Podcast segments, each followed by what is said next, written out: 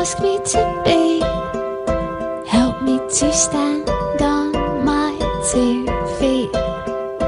Give me my time. Help me to learn everything that I will need. And I hope that it gets. Opinión a diario.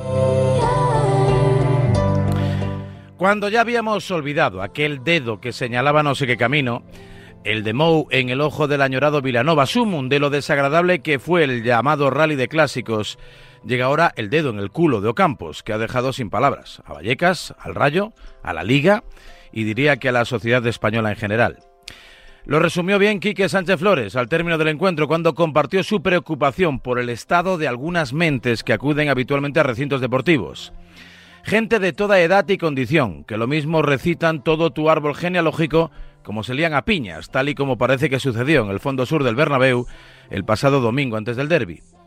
A los pocos minutos de trascender las imágenes que eclipsaron casi por completo lo que fue un balsámico triunfo del Sevilla, el nombre de Jennifer Hermoso se erigió en el trending topic de la noche con todo tipo de reflexiones y absurdas comparativas con el desagradable suceso que le tocó vivir en aquel mundial y del que se espera una sentencia judicial en los próximos días.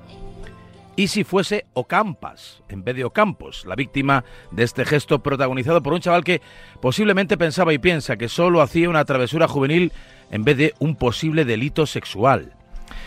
Ese es el verdadero problema de esta pregunta mil veces repetida como si una cosa justificase la otra.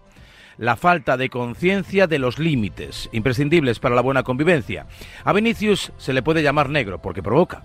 Hoy son portada por diferentes y graves motivos de conducta Dani Alves, en juicio, William Carvalho, denunciado, o Chris Horner, investigado, por citar a tres de los nombres más relevantes del deporte y por no ponernos a escarbar en lo que pasa en muchas casas particulares y muchos colegios, atiborrados de casos de bullying, germen seguramente de muchos de estos comportamientos. Ya no se puede mirar hacia otro lado. Se requieren medidas contundentes, preventivas sí, pero punitivas también. No puede ser el dedo que tapa la luna, porque es el dedo que señala el camino de la vergüenza. Varela dice lo que piensa.